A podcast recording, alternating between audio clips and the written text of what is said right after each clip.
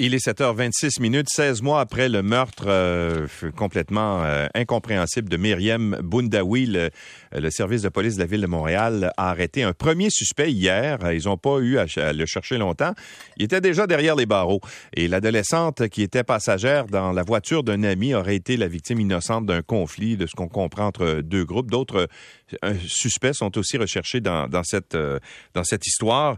Le commandant Salvatore Serrao, porte-parole du SPV, SPVM est avec nous en studio. Bonjour, euh, commandant Serrao. Bonjour, M. Lacroix. Euh, c'est un beau coup de filet de vie être fier de, de, de, de, finalement, après 16 mois, le mettre la main euh, au collet d'un premier suspect dans cette histoire-là. Ça s'est passé comment?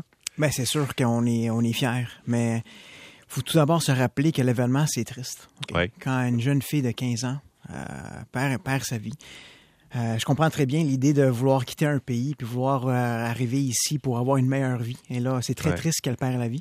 Par contre, il faut quand même être fier du travail de nos enquêteurs. OK. OK? Parce que ce qu'il faut expliquer, c'est que euh, Myriam Boundaoui euh, était, euh, était ici pour étudier. Elle logeait chez sa sœur. Oui. Euh, et, et donc, elle a été, elle était littéralement la passagère, la passagère innocente dans cette histoire-là. hein? Oui, tout à fait. Tout à fait. Ce qu'on peut confirmer, c'est que euh, il y a eu un conflit entre deux groupes et que Myr- Myriam était tristement présente, mais elle n'avait rien à voir avec ce conflit-là. Rien du tout. C'est un, conflit entre deux groupes. Est-ce qu'on peut relier ça aux gangs de rue? C'est, euh, Mais c'est sûr que les activités qui entourent euh, les personnes euh, qui sont connues, ok, la personne qu'on a arrêtée, elle est connue en matière de possession d'armes à feu. Donc, euh, les activités criminelles sont pas bien loin. Mais pour l'incident qui nous concerne, c'était vraiment un conflit entre ces deux groupes-là. Puis Myriam, tristement, elle était à la mauvaise place, euh, au mauvais endroit. Mais c'est pour ça que, on- pour élucider cette, cette histoire-là, on a vraiment besoin de l'aide du public. Mhm. Chaque information que le public peut nous donner, là, on va la prendre, on va l'analyser. C'est peut-être le morceau qui est manquant dans le casse-tête. OK. Parce que là, hier, vous avez arrêté un homme qui s'appelle euh, Salim euh, Touebi, euh, un gars de 26 ans. Vous l'avez pas cherché longtemps, comme je disais tout à l'heure, parce qu'il était déjà emprisonné euh, pour un crime relié aussi à l'utilisation d'armes à feu. Oui. C'est c'est quelqu'un que, que vous connaissiez bien. Là. Oui, c'était quelqu'un qui, qui était connu de nos services. Comme vous l'avez bien dit, il était déjà détenu en matière de possession d'armes à feu. Donc, c'est quelqu'un qui était connu. Et là, hier, on a pu mettre la main sur, le, sur lui pour euh, l'accuser de meurtre au premier degré. Et l'autre suspect que vous cherchez là-dedans, de ce que je comprends, c'est que lui, euh, ce gars-là, était dans une voiture avec une autre personne. Est-ce que c'est lui qui conduisait la voiture? Mais vous comprendrez, M. Lacroix, que l'intégrité de l'enquête, il faut, faut vraiment la préserver. La, la- la rigueur, c'est ça qui fait en sorte que nos enquêtes finissent par aboutir. C'est Ouais. la raison pour laquelle on a procédé à l'arrestation euh, de M. Tou- Tou- Touabi euh, à ce moment-là. Fait que vous comprendrez que je peux pas vraiment tout vous dévoiler à ce point-là. Ce que je peux vous dire, c'est que je peux vous confirmer que le super arrêté et a participé activement à l'incident. Mhm. ok? Mais je peux pas vous en dire davantage parce que l'enquête est toujours en cours. Bon. Et là, vous cherchez un deuxième suspect dans cette histoire-là. Oui, effectivement, comme je vous dis, l'enquête est toujours en cours, puis nous, n'importe quelle information qui va nous aider à vraiment comprendre la totalité de ce qui s'est passé, c'est ça qu'on recherche. Bon. Et c'est pour ça que nos enquêteurs travaillent fort. OK. Et l'appel au public que vous faites, Oui. c'est pour trouver des témoins qui étaient qui, qui ont vu ce qui s'est passé quand, quand, quand les événements sont survenus ou vous cherchez quoi au juste? Qui ont vu, qui ont entendu, qui savent, Ouais. qui peut-être n'importe quoi. Il n'y a pas de petite information. C'est-à-dire que nos enquêteurs, là, on va tout prendre. On va tout prendre, puis laissez-nous la chance de l'analyser. Et les citoyens peuvent nous donner l'information de manière très Mhm. confidentielle, infocrime, dans un poste de police, en appelant le 911. Laissez-nous juste la chance d'analyser les informations, puis voir comment ça rentre dans le portrait. OK. La famille euh, de Myriam euh, était, euh, bon, par hasard, je pense, à Montréal. Euh, hier, ils ont assisté à la comparution, etc. Quel est l'accompagnement que vous faites avec ces familles-là? Mais ce que je peux vous confirmer, c'est que toute famille est importante. Chaque événement est important. OK? Donc, c'est sûr que les enquêteurs vont accompagner les victimes parce que ça fait partie de, de l'intervention dans sa totalité. Il y a toujours un volet humain Mhm. parce que même si on est policier, même si on fait notre travail, même si c'est notre vocation, faut quand même se rappeler qu'on fait affaire avec des êtres humains. Donc, faut jamais oublier le volet, le volet humain. Et puis, la lutte contre la violence armée, là, c'est une priorité pour l'SPVM Ouais. toutes les unités au service contribuent à cette lutte-là. Puis c'est vraiment notre priorité numéro un. Et on, sait que, on dit que c'est arrivé au mois de février, que les enquêtes, c'est- parfois long, c'est complexe. Mais nos enquêteurs, ils sont déterminés. Mm. On finit par mettre la main sur les personnes responsables et les procéder à leur arrestation. Euh, c'est pas la première euh, adolescente ou premier adolescent, malheureusement, qui tombe sous les balles euh, à Montréal au cours des, des derniers mois. Il y en a d'autres également. Il y a certains, bon, vous avez fait des arrestations, mais il y a entre autres Thomas Trudel, qui a été euh, abattu. Lui, c'était le 16 novembre euh, 2021. Euh, Thomas Trudel avait 16 ans. Il a été tué lorsqu'il euh, retournait chez lui après euh, être sorti dans, dans un parc à Montréal, euh, dans le secteur euh, Saint-Michel. Euh, on dit qu'il a été, qu'il aurait été victime de scoring. Qu'est-ce que c'est le scoring? Mais ça, vous voyez, vous touchez quelque chose qui est très important. C'est-à-dire qu'on fait face à une espèce de culture de banalisation.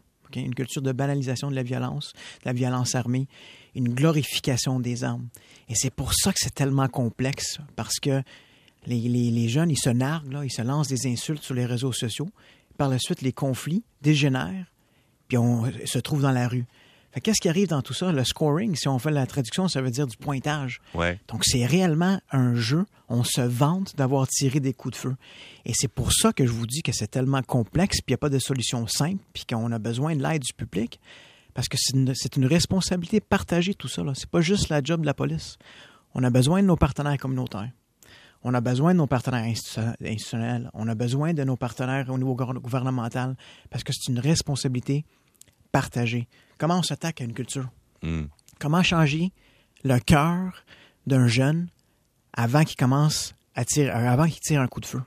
Fait que c'est là que le volet prévention, là, et c'est là que l'appui du public voit toute son importance. Parce que c'est correct courir après un bandit, parce que ça fait partie du travail. Ça fait partie du travail d'être policier. Ouais. Mais comment prévenir le crime Mm. puis changer le cœur de ces jeunes avant? C'est ça l'idée.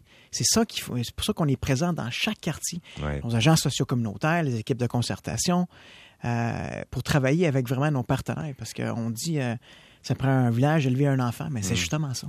Donc, ce, ce phénomène-là du scoring Oui.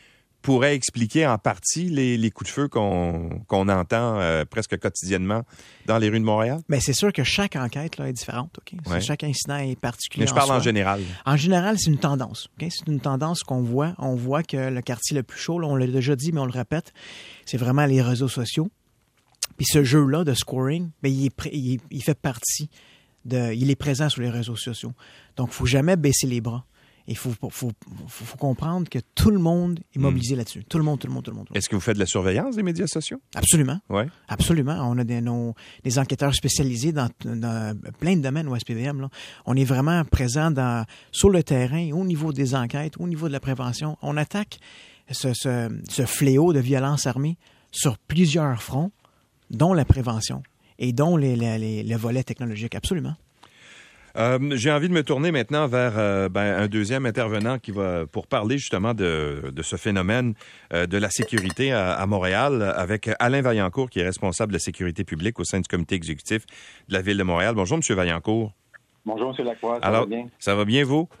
Merci, oui. Ça a dû être un soulagement pour vous hier lorsqu'on on a arrêté euh, ce suspect dans, dans le meurtre euh, de Myriam Bendawi. Vous- Ça a dû être un soulagement pour vous, hein? Ben, on, aime toujours voir des résultats des enquêtes, ça c'est certain. Puis oui, c'est un soulagement de voir que justice est faite. Mais c'est comme le commandant avant moi a dit, euh, mes pensées sont vraiment avec les parents aujourd'hui. Euh, je suis parent moi-même de deux enfants, puis c'est imaginable de perdre un enfant. J'espère juste qu'aujourd'hui, ça peut peut-être euh, les soulager un petit peu de voir que justice a été faite. Je les avais rencontrés, puis je sais que c'était sur leur cœur de voir euh, que quelqu'un était sur la rue, qui était responsable pour est encore en liberté. Alors, oui, c'est un soulagement, mais ça ne remplacera jamais la, la vie de Myriam, mais euh, je veux, je- c'est ça. Je- autrement que ça, je veux vraiment féliciter aussi le commandant avant moi. Là. Ils, ils font un travail exceptionnel à nos policiers, comme vous avez dit. Là. On voit pas le travail Ouais. qu'ils font souvent, là, mais sont partout, les, les informations rentrent, les enquêtes se poursuivent. Donc, moi, je veux vraiment les féliciter là, pour euh, le travail qu'ils ont fait sur ce dossier. Il y a eu beaucoup de critiques au cours des, euh, des, des derniers mois, des dernières années, notamment en raison de, de- du fait qu'on avait démantelé des unités euh, de lutte contre les gangs de rue. Puis là, ben, ce que nous explique euh, euh, Monsieur Serrao, c'est que c'est directement relié euh, aux activités de, de différents groupes criminalisés, des jeunes bien souvent dans les rues de Montréal. On en est où maintenant avec la lutte aux gangs de rue? Parce qu'on comprend, c'est bien important d'essayer de trouver les armes à feu, etc., contrôler les armes à feu. Mais, et, vous le disiez, M. Suréau, tout à l'heure, il faut aussi essayer de sensibiliser les jeunes et de les prendre avant qu'ils tombent dans les gangs de rue. Alors, on en est où, justement, dans la lutte contre les gangs de rue, euh, M. Vaillancourt? Ben, comme, il a dit, c'est un problème extrêmement complexe. il faut, faut penser que faut faire des interventions, il faut avoir toutes les enquêtes, etc. sur le terrain. Mais comme il a dit, la prévention est primordiale dans tout ça. déjà, on est très actif au niveau de la prévention. Puis, mais faut définir c'est quoi la prévention. dans notre cas, par exemple, concrètement, là, il y a présentement pas loin de 80 projets à travers l'île de Montréal, euh, sur tous les fronts au niveau de la prévention dans les centres communautaires, les organismes communautaires. Là, on parle de travailleurs de rue dans les parcs, on parle de, programmes où on va euh, cibler les jeunes à risque, euh, faire des plans d'intervention pour justement pour pas qu'ils tournent dans la spirale de violence. C'est vraiment le nœud de la guerre. Euh, le SPVM nous aide dans, cette situation-là. On va prochainement faire une équipe avec le SPVM, les organismes communautaires, justement, pour, pour vraiment euh, intervenir dans les écoles euh, de, pour, au niveau de la prévention avant que les jeunes là, à risque tombent dans la spirale de la violence. Alors, on, est très fort sur la prévention, on a des résultats, comme vous avez vu aujourd'hui. Donc, c'est un problème complexe et, c'est une responsabilité partagée, comme il l'a dit. Alors, tout le monde est, interpellé. Euh, nous, on travaille beaucoup ensemble, on travaille avec les organismes communautaires euh, et les résultats sont là. Euh, alors, on va continuer dans cette voie-là. Je veux rassurer que les, tous les gens, les citoyens de Montréal, que, le travail se fait, les arrestations se font, la prévention se fait. Juste la semaine dernière, on était ensemble avec le commandant Rivière-des-Prairies, par exemple. On a fait une grosse sortie. On était plus de 20 agents. Euh, je les ai accompagnés faire du porte-à-porte. La cavalerie était sur place. Mm. On a rassuré les gens. On a, on a recueilli l'information euh, pour leur démontrer que, que, que, nous sommes présents, qu'on a besoin d'eux et que c'est ensemble qu'on va avancer là, dans ce dossier-là. Bon, et la fameuse création ou la création du fameux euh, centaure, là, est-ce que qu'est-ce que ça donne? Quel est l'état du travail? Parce que ça, c'est un, je comprends que c'est un travail conjoint en différents corps policiers. Ça donne quoi? Est-ce que ça a amélioré d'abord les relations entre les, euh, les policiers des différents corps? Parce qu'il y a toujours des tensions entre la sûreté du Québec, la police de Montréal, la GRC, etc. Il y a des chasses gardées là-dedans. Est-ce que au sein de ces unités-là, vous réussissez à travailler ensemble de façon efficace et à partager de l'information? Mais regardons les statistiques. Mettons, l'année passée, là, on a réussi à saisir cette équipe-là. mettons, 628 armes. C'est 628 armes là, qui seront plus jamais, qui vont plus jamais servir à un crime. Donc. Mais on sait qu'il en rentre autant derrière, là. Ben, ça fait partie de, la stratégie au complexe. On peut pas tout contrôler, mais juste pour vous dire qu'on est présent. Vous faisiez référence tantôt à le fait que est-ce qu'on peut collaborer ensemble? On peut pas. On doit. Et on le fait. Parce que les journées sont finies, là, que la couleur de l'uniforme, c'est plus important. Parce qu'on est policier, c'est tout. Les bandits, ils n'ont pas de, ils ont pas de, juridiction, ils n'ont pas de frontières. Donc, nous non plus. D'où la raison qu'un projet comme Centaure, qui est coordonné par la Sûreté du Québec, au niveau provincial, mais il y a des enquêteurs de partout, dont Montréal, dont d'autres corps policiers. on est sur l'équipe EILTA, qui est l'équipe intégrée contre la lutte au trafic d'armes à feu. Donc, c'est vraiment une collaboration qu'on fait entre nous pour contrer ce phénomène-là. M. Vaillancourt, je vais terminer avec vous, vous poser la question. Euh, vous êtes responsable de la sécurité publique au sein du comité exécutif de la, ville de Montréal.